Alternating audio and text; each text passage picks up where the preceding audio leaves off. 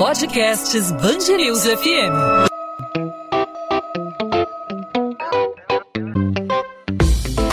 Dois às 20, com Maurício Bastos e Luana Bernardes.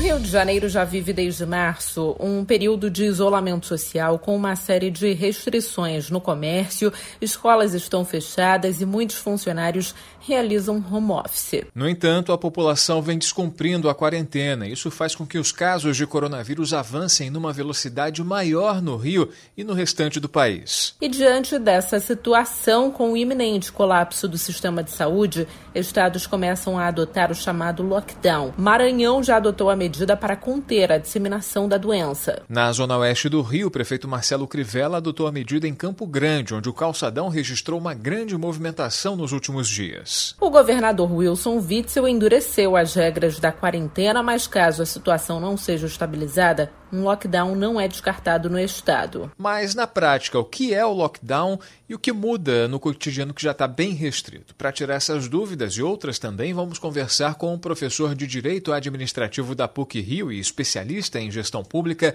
Manuel Peixinho. Professor Manuel Peixinho, obrigada por aceitar o nosso convite aqui no podcast 2 às 20. Seja muito bem-vindo. O estado do Rio vive desde março um período de restrição do comércio, com funcionamento apenas dos serviços essenciais. O que muda caso o governo ou as prefeituras decretem um lockdown? Bom, o, caso a prefeitura eh, e o município adotem o lockdown, eh, significará, ah, por exemplo, a adoção de medidas mais restritivas do que a quarentena. Então, as vias serão bloqueadas, haverá restrição de circulação de pessoas e de funcionamento de estabelecimentos é, comerciais, mais do que a quarentena, ou seja, haverá quase que uma restrição absoluta a, ao direito de ir e vir e também ao funcionamento de estabelecimentos comerciais.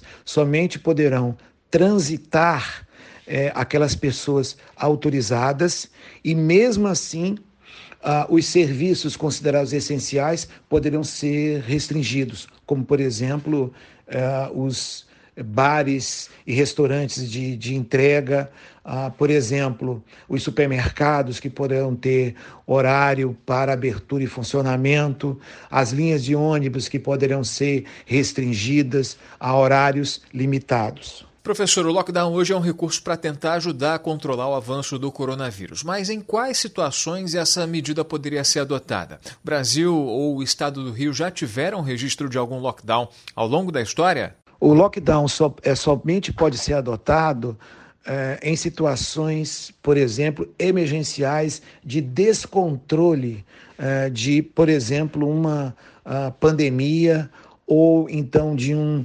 evento é, da natureza com um desastre em que afete grande parte dos serviços públicos. No caso do Rio de Janeiro, nós estamos diante de uma pandemia em que o serviço de saúde, tanto do município quanto do estado, estão esgotados, ou seja, entraram em colapso.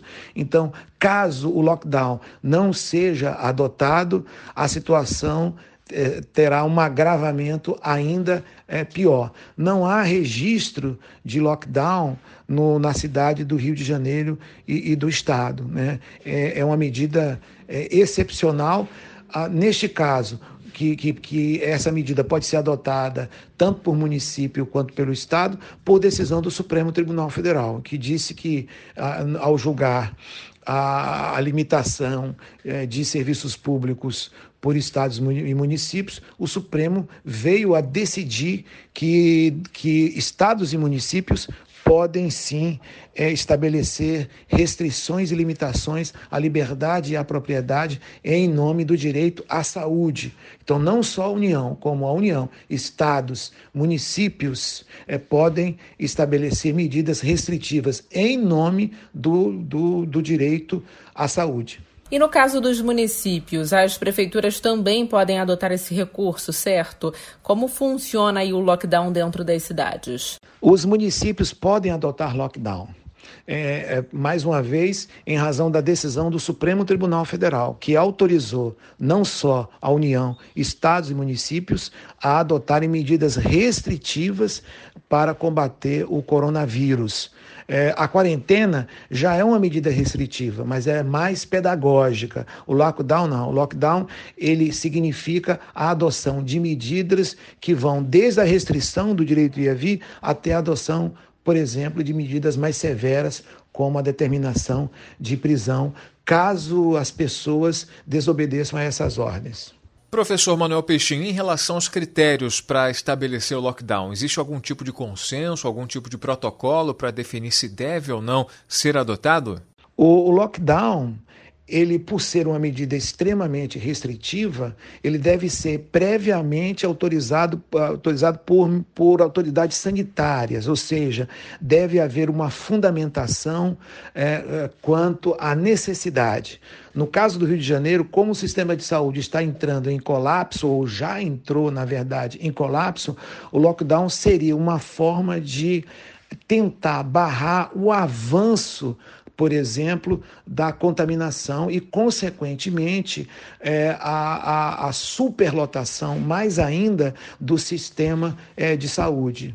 Então, a adoção do, do, do lockdown tem como objetivo, neste momento específico, é evitar que o quadro, né, no caso, o, o, quadro de saúde, se agrave mais ainda. Mas, mais uma vez, é pontuar: somente é possível a adoção do lockdown mediante um parecer técnico de autoridades sanitárias é, que afirmem por exemplo, categoricamente, que outra medida não pode ser adotada senão o lockdown. Esse, essa é uma decisão extrema.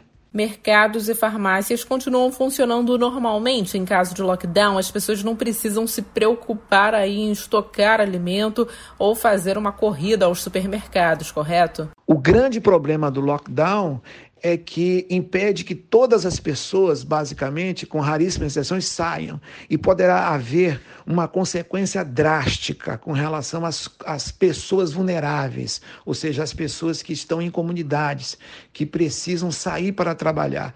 Então, o Estado deve, antes do lockdown, fazer uma campanha publicitária ampla para divulgar as, o, o que é o lockdown, como o lockdown será adotado, a duração do lockdown, a possibilidade de prorrogação. E também deve adotar medidas que viabilizem políticas públicas de auxílio a essas pessoas. Se não, essas pessoas vulneráveis que não têm como, por exemplo, como conseguir o alimento, o remédio e outras necessidades básicas, essas pessoas entrarão em colapso. Então, é importante que o Estado é, de, faça uma política pública de auxílio a essas pessoas. Agora, professor, para colocar o lockdown em prática, o que, que as autoridades devem fazer? Além da, da publicação do decreto, algum período de adaptação, como foi feito aí com a obrigatoriedade do uso de máscara? O Estado deve, antes de adotar o lockdown, fazer uma ampla campanha de divulgação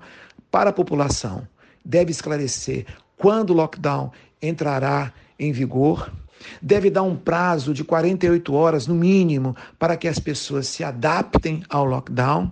O Estado deve efetivamente alertar a população que medidas severas serão adotadas em caso de desobediência. A imprensa tem um papel fundamental na divulgação é, do lockdown, ou seja, como o lockdown será, a, a, a, como o lockdown será efetivamente adotado. E como fazer quando, hipoteticamente, o Estado decreta o lockdown e o município não? Uma decisão como essa não necessitaria de uma coordenação entre prefeituras e governos? Algo muito importante é que o lockdown seja adotado em harmonia, é, com ações coordenadas entre Estado e municípios para que não haja, por exemplo, decisões contraditórias e que venham a prejudicar a população. Na verdade, o ideal é que essas ações fossem coordenadas é, por um gabinete composto por autoridades federais, estaduais e municipais.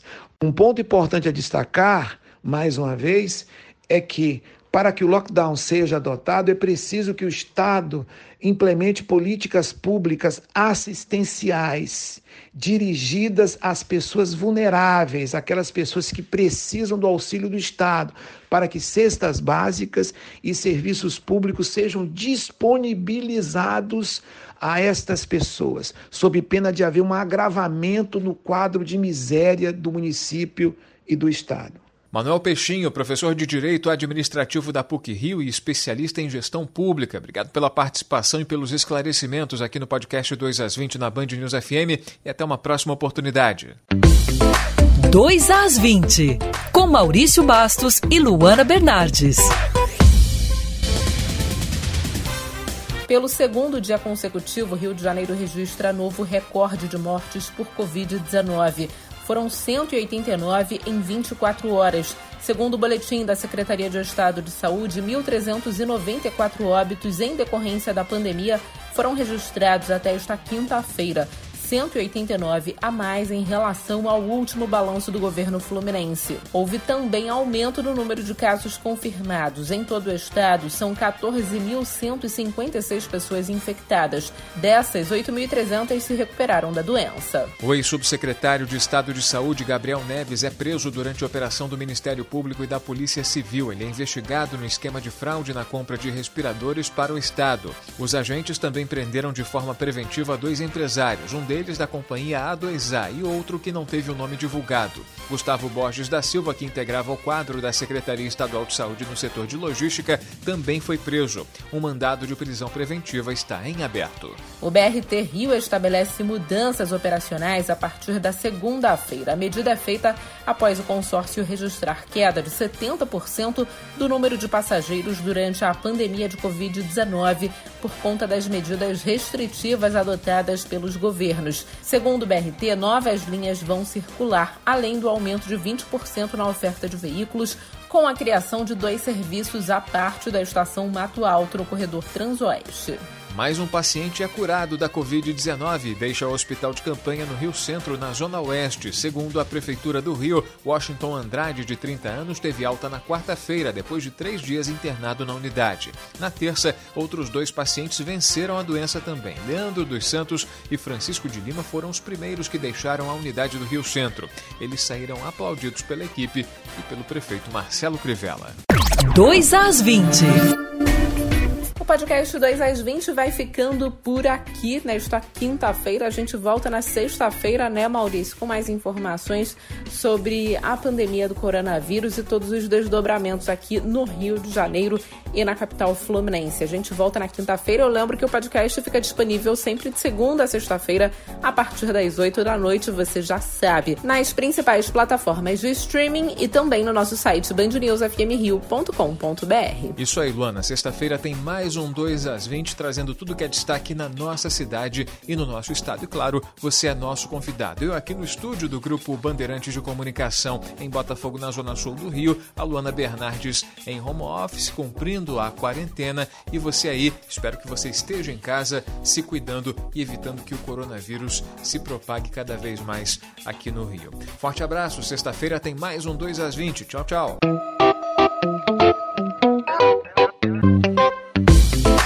2 às 20, com Maurício Bastos e Luana Bernardes.